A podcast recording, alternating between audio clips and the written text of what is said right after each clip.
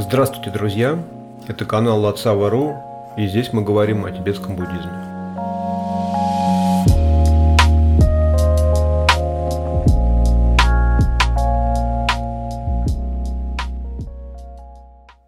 На сегодняшний момент наибольшее количество вопросов и пожеланий было по такой проблеме, как недоброжелательные мысли по отношению к другим живым существам. Я прекрасно понимаю, что сейчас эта проблема сильно обострилась, потому что мне иногда кажется, когда включаешь там, не знаю, телевизор, я редко включаю, но иногда все же включаю.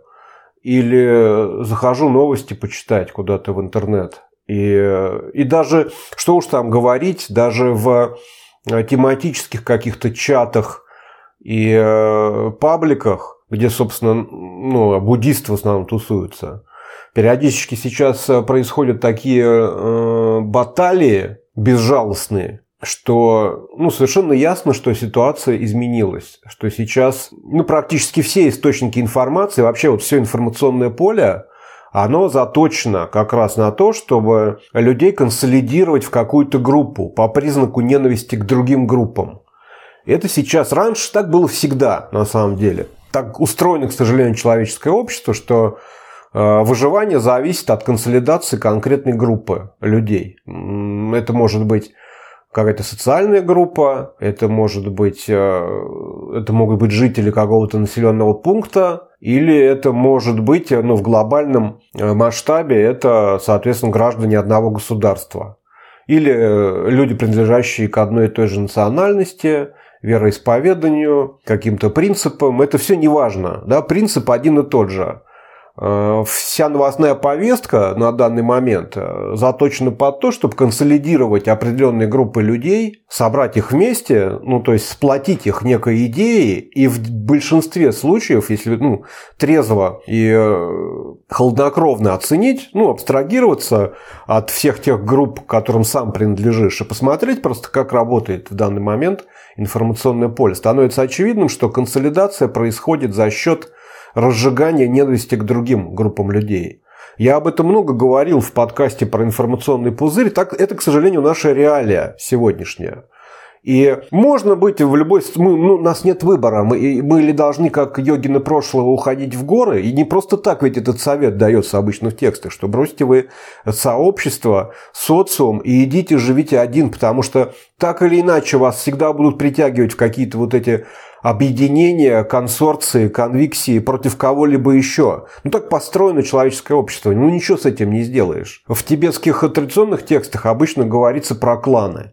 То есть ты, если живешь в Тибете, ты обязан поддерживать членов собственного клана и э, конкурировать, сражаться с другими кланами или просто конкурентами, соперниками там, за ресурсы, землю, пастбище, не знаю, что там ценное в Тибете. Или с конкретным, э, с прямыми врагами, с которыми у тебя боевые действия периодически случаются. Это тоже не надо забывать, что все вот эта э, тибетская духовная традиция развивалась на фоне бесконечных войн как э, с внешними врагами, так и междуусобных, между кланами и частями Тибета, отдельными княжествами, не знаю, как их назвать, царство, княжество, федеральные центры, как сейчас говорить принято. Ну, в общем, вы понимаете, как бы то ни было, конфликты военные в Тибете происходили ну, перманентно, они всю историю Тибета. Вот есть хорошая книжка Сэма Ваншайка «История Тибета». Там про это все подробно рассказано, чтобы не возникало вот этой э, странной, отвлеченной от реальности идеи, что там вот в Тибете все было ровно, все были святые такие, вот молились, монахи сидели, э, ламы учили, и никаких конфликтов никогда не было. Там бурлил такой котел, по сравнению с которым, может, даже то, что у нас сейчас происходит, это по большому счету ну, детский лепет, потому что нас сейчас это так сильно все задевает, потому что информация стала распространяться. Ну, то есть мы бы раньше никогда не узнали про какую-нибудь войну Израиля и Палестины, например. Сто лет назад, ну, пока телевизора, грубо говоря, не было, до нас такая новость дошла бы уже постфактум лет через 5-10, как-нибудь вернулись бы купцы да, с караваном оттуда, с товарами, и рассказали, что там вот Э, уже сейчас закончилась, а была страшная война, три года шла. Вот так раньше, да, новости распространялись. В основном с торговцами, с путешественниками. Никто ничего не знал, что происходит. С тебя пока нет, ты мог прожить всю жизнь без войны. Вот ты родился и вырос, хотя я сомневаюсь, что такое бывало, но теоретически, да, не зная, что вообще, в принципе, где-то войны бывают. Или ты одну какую-то пережил, э, и живешь себе спокойно. Поэтому, собственно, все было просто. Если какое-то недоброжелательство в сторону других людей рождалось, это в основном какие-нибудь, не знаю, там, дворовые какие-то истории или там на работе интриги. Вот как раньше был там два основных источника проблем. Соседи и коллеги по работе. Сейчас они, конечно, есть, но сейчас, кроме этого, у нас бесконечно мы заходим и открываем компьютер, и у нас 100 тысяч 500 причин для того, чтобы ощущать недоброжелательство по отношению к каким-то отдельным людям или целым группам людей. Причем э, самое плохое, что мы иногда себе даже не отдавая отчета, начинаем э, людей ненавидеть по какому-либо отдельному признаку. Да? Вот по национальность, гражданство, принадлежность к э, гендеру, к, э, ну, к какой-то вот, ну, то есть мы там э, очень часто обобщаем. Вот один человек что-то такое сделал, в какой он принадлежит социальной группе, ага, он такой-то там не знаю, и все. И мы уже начинаем говорить, да, обобщая, придумывая какие-то уничижительные определения для целой группы людей. И самое страшное, что мы даже не замечаем, как это происходит, потому что люди, которые пытаются манипулировать нашей недоброжелательностью. Друзья, интернет давно уже все разобрались. Серьезные какие-то, не знаю, как это называется, спецслужбы, называйте как хотите. Ну, то есть те люди, которые отвечают за формирование повестки, они давно разобрались, ну, которые политикой занимаются, да, политики, назовем их политики, и какие-то, так скажем, обслуживающих интересы силовые структуры – в которых в том числе есть э, целые отделы огромные, которые работают с информацией, которые разрабатывают концепцию и методы подачи информации таким образом, чтобы у нас возникало недоброжелательство по отношению к определенным группам э, людей и желание консолидироваться, сбиться в стаю с э, какими-то людьми, которые входят в нашу социальную группу в такой неблагоприятной обстановке информационной мы вынуждены сейчас существовать. Поэтому мне совершенно понятно, почему в последнее время у людей вот эта проблема с недоброжелательностью сильно ухудшилась. А что такое недоброжелательность? Недоброжелательность, то есть желание, чтобы другому живому существу было плохо, да, чтобы был ему нанесен какой-то вред. Это одно из неблагих действий, из десяти неблагих действий, о которых говорится в любом ламриме любой школы тибетского буддизма. Да я думаю, и, и, и любой школы любого буддизма во всем мире, потому что это основа, да, база. Десять неблагих действий. Из них три неблагих действия на уровне тела, четыре неблагих действия на уровне речи и три неблагих действий на уровне ума. И вот недоброжелательство – это одно из неблагих действий, на уровне ума. Надо заметить, что вот эти три действия на уровне ума, они самые тяжелые да, для очищения, для избавления от склонности так поступать. Потому что ну, на уровне тела нам, как правило, хватает силы воли. Потому что все вот эти действия э, на уровне тела, от них вред очевиден. И, э, собственно, да, для того, чтобы кого-то избить, убить или изнасиловать, это все-таки нужно ну, не знаю, вот так вот ты сидишь, сидишь, смотришь сериальчик, пошел э, на улицу погулять и изнасиловал кого-нибудь. Наскочил прямо на женщину и давай ее насиловать. Или тебе не понравился какой-нибудь мужик, ты взял э, арматуру и забил его до смерти. Все-таки такое бывает редко. Хотя в чем проблема недоброжелательства? Я сразу там укажу ее самую главную проблему, как я уже во многих подкастах об этом говорил. Недоброжелательство, то есть не доброжелательство, желание вреда другому живому существу, почему такое опасное? Я считаю, это самое опасное неблагое действие. Если мы для себя считаем нормальным желать вреда конкретным живым существам и целым группам живых существ, если мы для себя считаем нормальным ну, не видим, то есть, да, не замечаем, что вот это наше действие на уровне ума не является не благим, не добродетельным, если для нас это норма желать вреда другим живым существам, рано или поздно эта недоброжелательность выльется сначала на уровне речи, А если мы и там не сможем перехватить, это перейдет на уровень тела. А недоброжелательство на уровне тела – это насилие. Понимаете, да, в чем проблема? Если мы не будем работать с недоброжелательностью, с желанием вреда другим живым существам, мы можем не заметить, как это медленно Сейчас есть такая популярная теория про окна Авертона, но э, окна Авертона это так кто-то придумал объяснение, которое подходит под теорию заговора. А так, собственно, это э, и раньше было известно, что когда тебя медленно варят, ты можешь и не заметить, да, что температура поднимается и сварится зажим. Хотя, честно говоря, я сам не пробовал, и э, мой опыт в бане показывает, что это не совсем так. Всегда есть такой момент, когда ты вылетаешь из парилки, уже не можешь терпеть. Но правда, если постепенно повышать температуру, это проще, чем если, зайти сразу в парилку там, под 100 градусов. Ты не, просто можешь сразу обжечься, ну, у тебя будет ощущение, что ты не можешь ни секунды находиться. Мне не нужно, наверное, да, никому доказывать, что если мы докатились до насилия, это у нас точно будут проблемы. Даже если мы в карму не верим, ну, очевидно, что убийство или даже просто там нанести какие-то серьезные увечья другому человеку, это просто так для нас без последствий не останется. Посмотрите вокруг, почитайте статьи, посмотрите фильмы.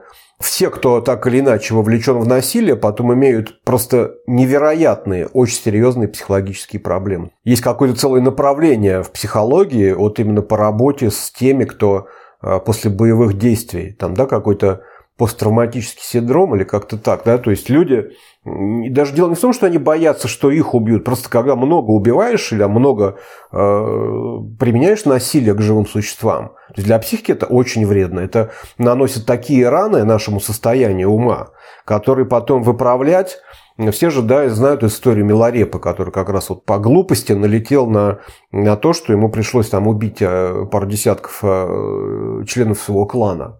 И как ему пришлось потом очищать это, да, все же знают, да, в какие он себя поставил э, жесткие условия, чтобы очиститься вот от этого от всего. Вот. Если нас не пугает история жизни Миларепа и вот такой вот путь, да, когда тебе надо очищать 20 убийств, тогда нет проблем. Тогда можете вообще не задуматься об этом. Будьте недоброжелательны, позволяйте себе хейт-спич в любом формате можете э, желать, чтобы вот эти все подохли, или вот этих вот повесили, или вот этих на электрический стул, а вот эти все сволочи, а вот эти все скоты. Эта дорога всегда ведет в тупик. Вот я сейчас смотрю на людей, которые выбрали вот именно вот этот путь, да, кого-то конкретно ненавидеть. Вот последняя вся ситуация э, и в нашей стране, да и в других странах сейчас вообще везде кипит, да, бурлит все. Люди делают какой-то выбор. Вот они э, себя считают э, задетыми ситуацией и присоединяются к некой группе социальной, ну или там, не знаю, как это назвать, к информационному пузырю. И там они дают себе волю со своими единомышленниками. Вот это все недоброжелательство сейчас пока на этом уровне выводить на уровень речи. Да, там сказать, чат – это все равно уровень речи. Даже если вы не озвучиваете свои вот эти пожелания вреда другим э, живым существам, то э, на уровне чата, это вот в нашей реальности современной, это тоже уровень речи. Не надо заблуждаться, да, когда мы в чатах пишем э, комменты или там где-то э, к видео, там, ну, в любом месте. Вот мы пишем, это то же самое, что уровень речи в данной ситуации. Это, э, ну, карма такая же. То есть мы сделали первый шаг вот туда, к насилию, да, если мы себе вот здесь вот позволяем, мы, ну, то есть накатываем себе бакчак, привычную вот эту колею, которая нас потихоньку-потихоньку, ну, будет тащить туда, к уровню тела. Так или иначе, ничего с этим не поделаешь. Это ну, закон причины и следствия, закон Бакчака. То есть, когда мы укрепляем одно и то же действие, повторяя, повторяя его и э, переводя на все более грубый уровень. Я вот эту ситуацию с, э, от недоброжелательства до убийства для себя вижу так, вот как, ну, как вот воронка в воде там, да, или ураган, где есть э, внешний да, контур, внешнее кольцо, которое еле-еле вращается. Но чем ниже ты опускаешься, тем короче вот этот круг и быстрее скорость. И в самом конце, вот в эпицентре, да, там, где уже просто поднимаются дома, машины, там, да, как пылинки вот в этом, да, в эпицентре урагана, в самом, в самом месте, где быстрее всего скорость и меньше всего диаметр круга вот этого вращения а, воздуха. Да, когда живешь в социуме, невозможно избежать тех или иных разговоров, но надо всегда следить, отгребать вот от того места, где тебя начинает уже крутить вот в этой э, воронке, да, вот в этом смерче. Потому что там есть точка невозврата. Если мы э, позволяем себе опуститься ниже этой точки, да, вот этот горизонт событий, как угодно его можно назвать, дальше нас черная дыра утянет, мы уже не выберемся, мы скатимся в результате к насилию, не заметим, как окажемся на линии соприкосновения, бегая с автоматом и пытаясь убить э, неких врагов. В этом опасность. Да, если об этом помнить, если видеть эту визуально, да, ментально эту воронку и понимать, на каком ты находишься витке – Насколько еще ты способен отгрести оттуда опять спокойную воду, где вообще не происходит вращения. Если вы так можете, можно заниматься вот этим всем обсуждением. Да и то, на самом деле, зачем? Смысл какой, если все равно придется отгребать? Да, зачем вообще к этой воронке приближаться?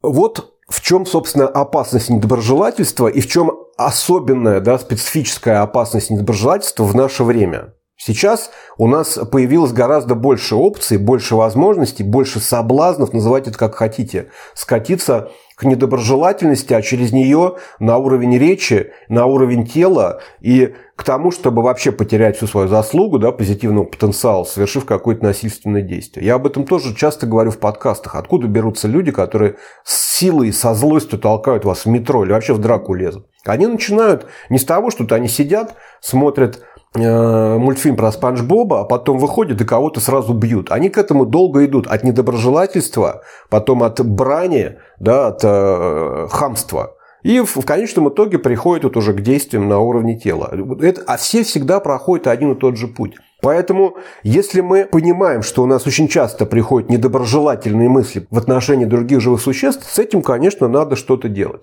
В буддизме на каждой колеснице, да, на каждом этапе пути свои методы работы с недоброжелательностью. Прежде всего, и это хорошая новость, недоброжелательство, как бы это правильно сказать, чтобы это не звучало кощунственно и цинично, недоброжелательство, недоброжелательные мысли, мысли о том, что другим должен быть причинен вред, в целом для человеческого ума, к сожалению, это норма. То есть с этим мы ничего поделать не можем. Этот бакчак мы накатывали очень долго. Бесконечное количество жизней. Жить за жизнью – вот эта основополагающая проблема в момент, когда мы разделяем реальность на воспринимающего и воспринимаемое, это вот корень, это источник, откуда все это начинается. Потому что этот раскол на двойственность приводит к формированию идеи о реальном независимом существующем собственном «я» и других объектах, которые от него отличаются, которые с ним разделены. Когда этот раскол происходит, вот это ощущение собственного «я», цепляние за него, которое уже можно, ну, пожалуй, больше похоже на эгоизм, да, вот то, что мы называем эгоизм, когда, наши, когда мы ставим э, свои приоритеты, свои потребности выше потребностей других. И вот здесь мы начинаем формировать привычную склонность. У меня должно быть все самое лучшее любой ценой. Нет, сначала обычный эгоизм, он не сразу появляется. Мы там, конечно, в социальной группе пытаемся, чтобы нас воспринимали хорошо, позитивно, поэтому человек не становится эгоистом сходу. Но постепенно, постепенно, если э, тем более ему потакать, как нам большинство родителей да, своим детям в детстве потакают в этом плане, Почему мы эгоистами-то все вырастаем? Потому что нас э, начинают родители к этому приучать, что все же лучше ребеночку, идет. Ну, все, у тебя с детства есть идея, что у тебя должно быть все самое лучшее. Куда ты от этого денешься потом? А все, что этому мешает, соответственно, становится твоими врагами. Ну, понятное дело, это очевидно. И э, наш основной импульс – как я уже говорил тоже много раз, мне нравится, этого нету в э, буддизме, но это психологи сейчас так говорят часто, что у нас есть три импульса, три драйва, которые определяют наше поведение. Это э, импульс к выживанию, импульс к размножению и импульс к доминации. Собственно, любой поступок можно всегда разложить да, мотивацию нашу, э, в той или иной мере участвует один вот из этих импульсов. Поэтому люди вокруг – это наши конкуренты за ресурсы. Всегда так было и всегда так будет. Поэтому недоброжелательство к своим конкурентам, которые могут у тебя забрать что-то ценное, что тебе кажется ценным, это, ну, то есть бакчак, который до конца убрать, ну, я не знаю, это очень тяжело. Возможно, есть такие э, люди, вот как его святейшество Далай-Лама, например, которые с детства, вот его забрали, самые лучшие учителя, по-моему, в 4 или в 5 лет. И с этого момента его воспитывали, его учили и развивали так, чтобы у него не было эгоизма. Ну, как Тулку. Это вот повезло Тулку, которых распознали совсем маленькими, и они попали к мастерам, которых с детства вот так воспитывают и рассказывают им, как на самом деле обстоит Э, ситуации с реальностью, что такое э, человеческое существо, как работает ум, и идея Махаяны служить всем живым существам с самого детства, тогда у человека, наверное, нет эгоизма. Я подозреваю, что его святейшество Далай-Ламе не приходят мысли причинить вред другим живым существам. Но я много раз интересовался у своих учителей, и все они в один голос, я уверен, что они не лукавят, говорят, что им постоянно приходят мысли, они доброжелательные по отношению к другим живым существам. Этот бакчак, он присутствует даже у серьезных учителей с очень высокой реализацией. Эта новость, она, с одной стороны, плохая, потому что мы понимаем, что раз у такого уровня учителей возникают такие мысли, то, видимо, действительно до конца очистить этот бакчак очень тяжело. Это плохая новость. Но есть и хорошая. Если учителя признаются, что у них периодически возникают такие мысли, да, недоброжелательные, мысли недоброжелательного отношения к другим живым существам. Но при этом они демонстрируют совершенные просветленные качества любви, сострадания и мудрости по отношению ко всем живым существам – Значит, есть какое-то противоядие, есть какой-то метод, который позволяет в этой ситуации осуществлять, в общем, достаточно благие активности и не поддаваться да, вот этим мыслям недоброжелательности. И сейчас в конце подкаста я кратко пробегусь, просто кратко, еще раз повторю. В книгах все подробно описано. Я перевел в своей жизни там порядка 15, может уже даже сейчас больше, сейчас я уже перестал считать книг, и практически во всех приводятся конкретные методы и противоядия, позволяющие работать с недоброжелательностью, с теми мыслями в нашем уме, которые э, связаны с пожеланием вреда другим живым существам. Это не смертельная какая-то ситуация, не, не является нерешаемой проблемой. Мы нерешаемой проблемой делаем это сами, потому что мы ленимся, не хотим применять противоядие техники и методы. Не хотим просто, нам лень, или я не знаю, почему мы это делаем, почему мы позволяем себе э, вот этим мыслям завладеть нашим умом. Исписаны тысячи страниц, как с помощью практики шаматхи научиться устанавливать контроль над умом и направлять его на те объекты, которые мы сами выбираем а не он нас, чтобы тащил, куда ему вздумается. Тысячи книг, э, ну, может быть, не тысяча, но сотни на русском языке точно есть про метод випашьины. Как с помощью аналитического э, исследования прийти к какому-то выводу по поводу там, реальности, по поводу живых существ, что они себя представляют. Методы все описаны досконально, подробно не использовать их – это наш выбор. Никто нас не заставляет. И вот эту недоброжелательность позволять ей доминировать да, в нашем уме, позволять ей управлять нашим умом, позволять ей установить контроль над нашим умом. Причем настолько плотно установить контроль, что мы переходим на уровне речи, начинаем с кем-то адски сраться или там оскорбляя и желая там кому-то, чтобы ты подох собака и скотина, и все твои вот эти, с кого ты слушаешь, ах ты тролль, бот и все вот это – если мы допускаем это, зная, что есть методы, которые позволяют э, это нейтрализовать, зная, что такой путь приведет нас к проблемам для себя и для других, и никакую дхарму мы не сможем развивать, и учителями нами будут недовольны. Мы все это помним, да, то есть, ну, должны помнить, иначе как. Но все равно мы так поступаем. Почему так? Это все упирается в чистом виде в нашу лень, в наше нежелание, недостаточную мотивацию, возможно, э, применять противоядие. Я сейчас вкратце их опишу, но, друзья, действительно, ну, мне даже неудобно каждый раз об этом говорить. Книжек же море. Все это описано давным-давно. Что делать? На... Почитайте разные колесницы. Сейчас нету, не осталось никаких э, тайных, начиная от Закчена Махамудры, вниз, э, Ваджраяна, Махаяна, Хинаяна. Все, книги есть по каждому вопросу. Книги есть по каждой колеснице. Причем в тибетской традиции, я тоже об этом много раз говорил, было принято писать очень сухие тексты, потому что подразумевалось, что э, чтобы они были непонятные, да, это была часть так скажем, системы, чтобы без учителя, который уже реализовал, узнав от своего учителя подробности, те методы, которые записаны в тексте, он бы вам э, объяснял, что написано. Э, так было заложено, вот я уже говорил тоже много раз, что есть два вида дхармы. Дхарма э, текстуальная, то есть то, что написано, и дхарма личного опыта, реализации.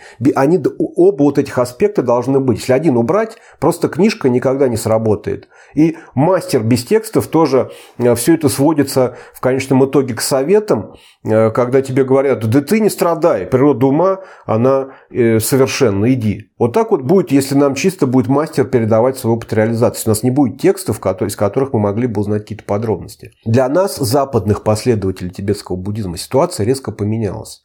У нас сейчас книжек с комментариями, с подробными комментариями, как какие методы работают, огромное количество. Уже есть объяснение комментариев современных тибетских учителей, комментарии западных мастеров, которые достигли довольно высокой реализации. Полно на ютубе всяких роликов с лекциями и комментариями по самым высоким текстам. Было бы желание. Я даже не говорю, что, что можно без учителя послушать какую-то лекцию или прочитать какую-то книгу и сразу применять методы. Нет, учитель нужен. Но мы, читая книги с методами разных колесниц, хотя бы можем выбрать для себя, какая нам больше подходит. Мы можем пробовать. Пробовать можно без учителя, нет проблем. И мы, пробуя, можем понять, на каком этапе, вот на каком на какая колесница, какие методы для нас именно работают. И когда мы поймем, что вот, а, у меня вот здесь-то получилось, вот эти я все пробовал, у меня ничего не вышло.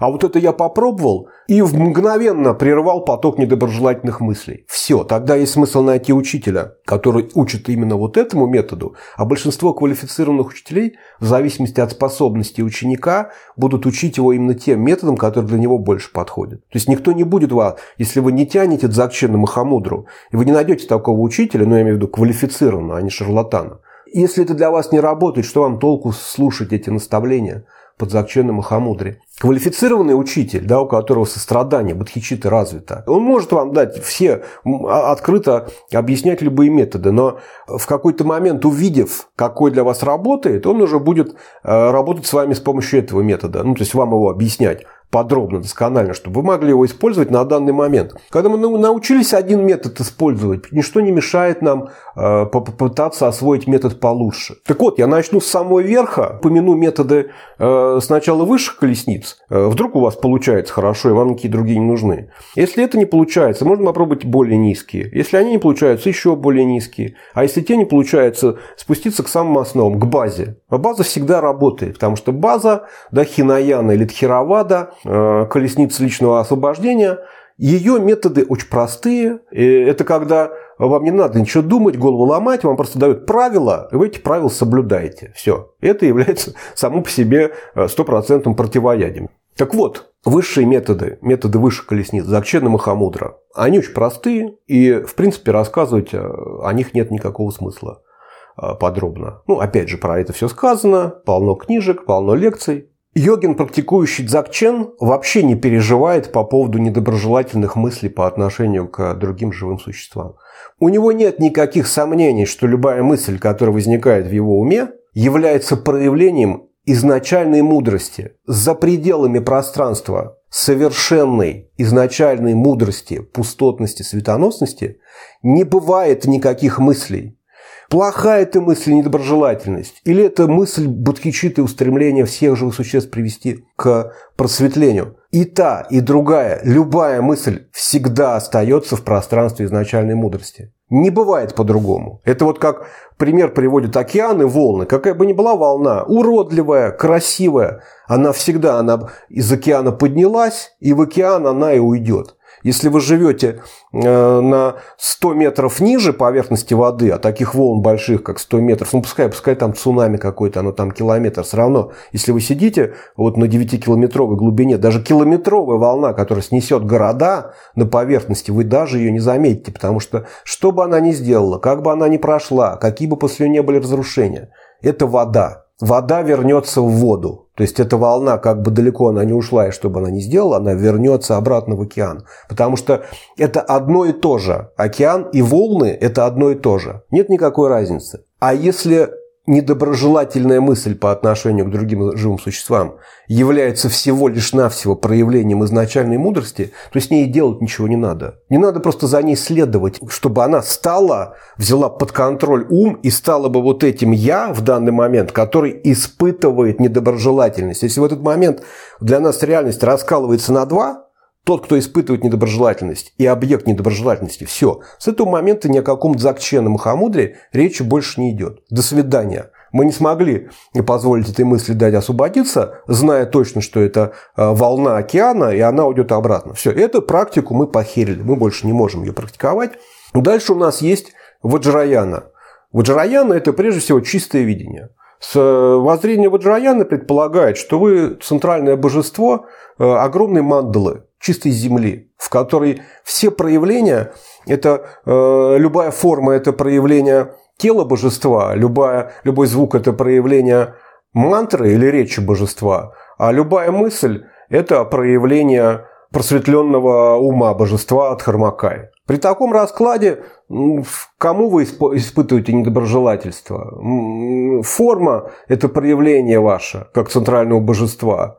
Звук речи, который вы читаете там в интернете или слышите какую-то пропаганду в новостях, это звук мантры божества. И мысли недоброжелательства – это проявление Дхармакай, ума Будды просветленного. Вы визуализируете э, все, что возникает вот на этих трех уровнях – тела, речи и ума просветленного существа. Это тоже решает проблему. Чтобы вы не слышали, чтобы вы не видели – чтобы вы не воспринимали как форму, это всегда часть вашей мандалы, где вы в центре. Все, вы слышите какой-то звук пропаганды, выведите из него мантру. Ведь мани мантру повторяют зачем? Если вы на Друбченко когда-то бывали, каждый день, когда мантру повторяешь, через 7 дней уже у тебя все кажется звучанием либо инструментов с Друбчена, либо мантра, она крутится в голове, и она вытесняет и как бы интегрирует в себя все звуки. Они все в нее втягиваются, а вот она становится, опять же, может быть, этот пример здесь не самый удачный, но как воронка, которая в себя затягивает все. Становится как черная дыра, квазар. То есть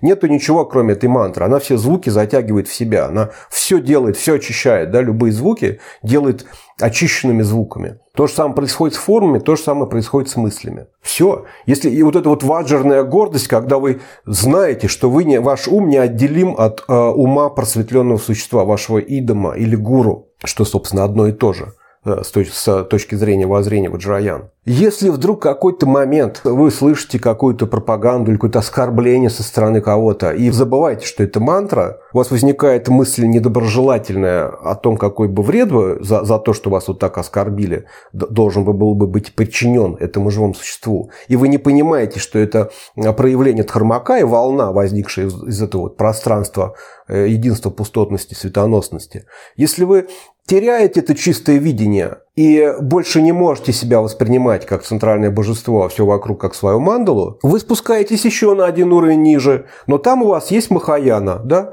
там вы становитесь бодхисаттвой, пускай на уровне колесниц характеристик, где у вас все просто, еще проще даже, чем вот эти высшие колесницы Дзакчен Махамудры и Ваджраяны, потому что здесь у вас все просто. У вас есть вы, Бодхисаттва, который принял обеты Махаяны привести всех живых существ к просветлению потому что они когда-то в той или иной вашей жизни, э, поскольку мы бесконечное количество раз, бесчисленное раз перерождаемся, и так или иначе какие-то живые существа всегда были с нами связаны. И, э, по крайней мере, единожды они были, э, к нам проявляли доброту, в частности, как родители, то есть мать.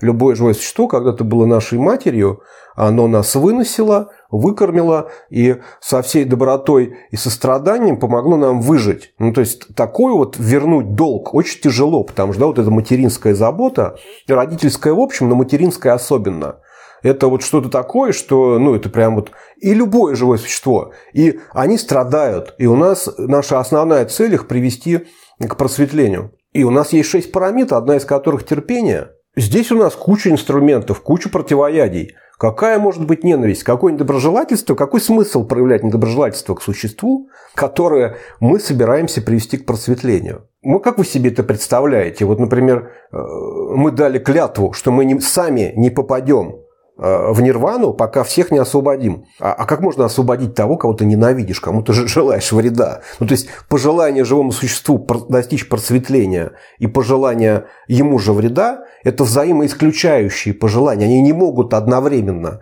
э, присутствовать в нашем уме. Мы либо желаем живому существу спасения, счастья временного и окончательного, то есть просветления, либо мы желаем, чтобы э, он был наказан Гагским трибуналом, чтобы ему э, снесло башку взрывом, или чтобы справедливость... Ну, вот это вот все, да, понимаете, о чем я? Неважно что, если мы хотим ему вреда, значит, мы хотим ему вреда значит, мы не хотим ему просветления. Противоядие в махаянском устремлении бодхичита, да, ума, устремленному к просветлению ради блага всех живых существ. То есть благо мы хотим приносить живым существам. Вред и благо несовместимы, так не бывает.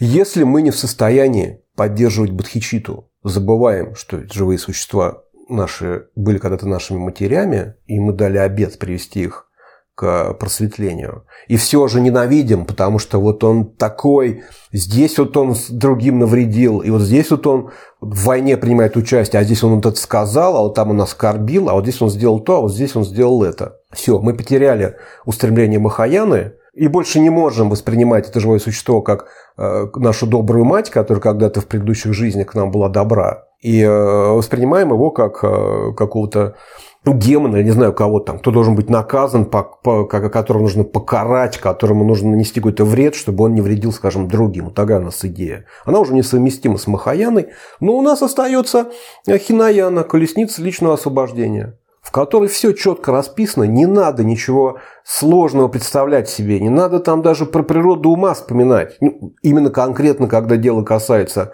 э, недоброжелательства, то есть как одного из неблагих действий.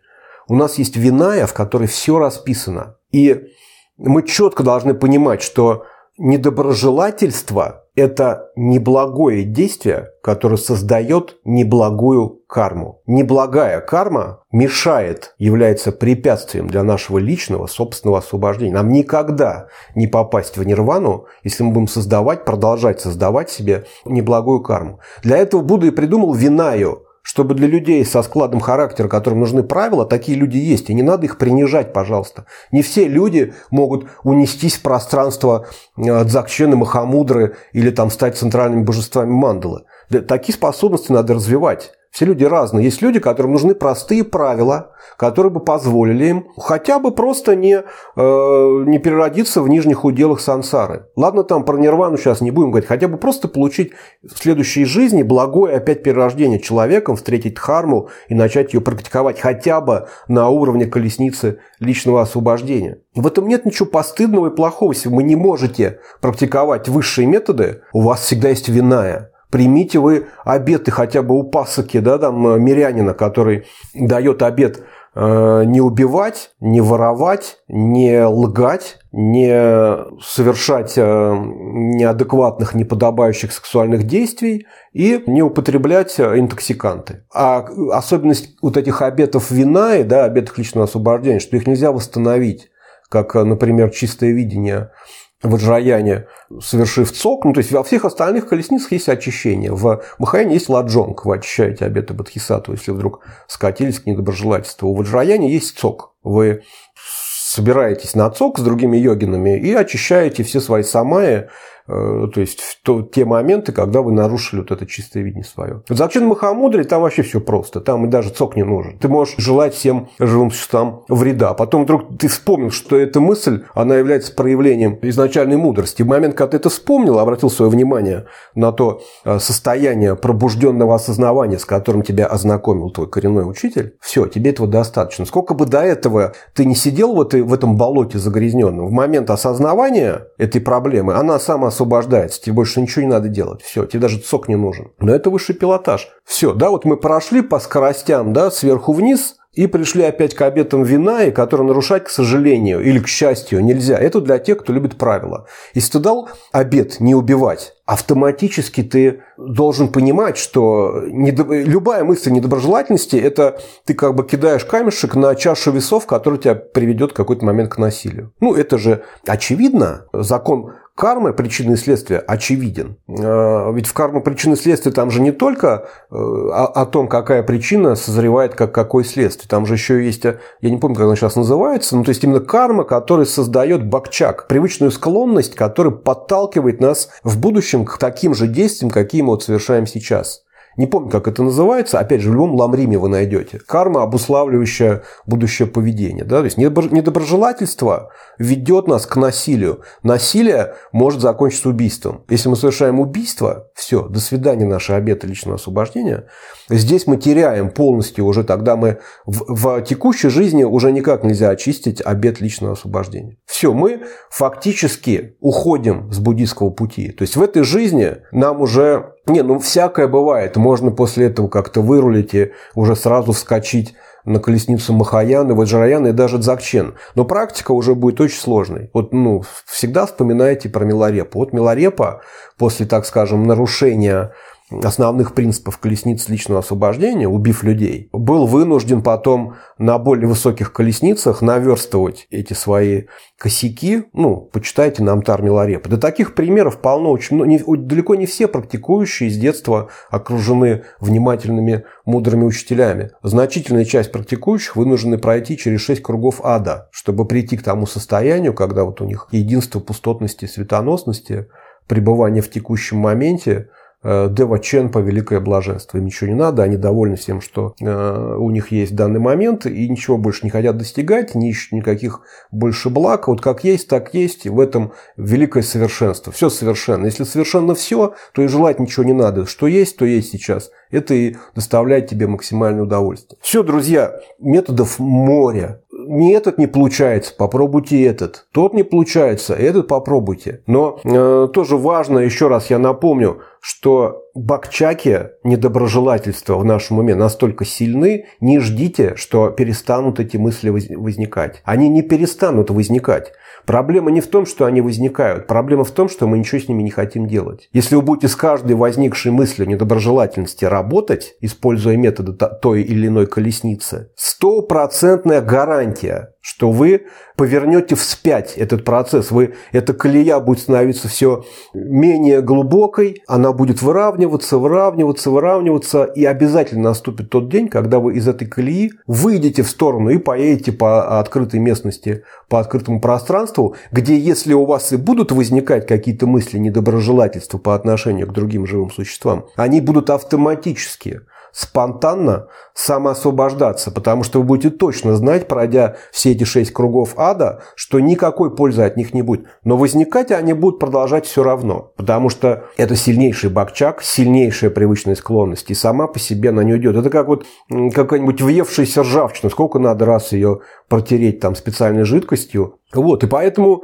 вот эти два э, аспекта надо помнить. Не, мысли недоброжелательства, они возникают и будут еще долго возникать. Методы для борьбы с ними, как противоядие, Буддой объяснены для каждого типа психики человека, для каждого уровня способностей Будда оставил свои методы. Они все рабочие, просто некоторые для вас сработают, некоторые нет. Но то, что вы, перебирая, найдете те методы, которые работают лично для вас, стопроцентная гарантия. Как патрул Ринпоч в таких всегда ситуациях говорит, фирма Будды гарантирует, да, что это э, рабочие методы, и они вам помогут полностью со временем избавиться от мысли недоброжелательности. А на данном этапе, на текущем этапе, на этапе пути, эти противоядия помогут вам вовремя, так скажем, нейтрализовать эти мысли недоброжелательности, чтобы они не успели превратиться в действие речи, а уж тем более тело. Собственно, в этом и состоит практика. Это и есть очищение изъянов. Да? Недоброжелательность – это изъян ума. Его надо очистить.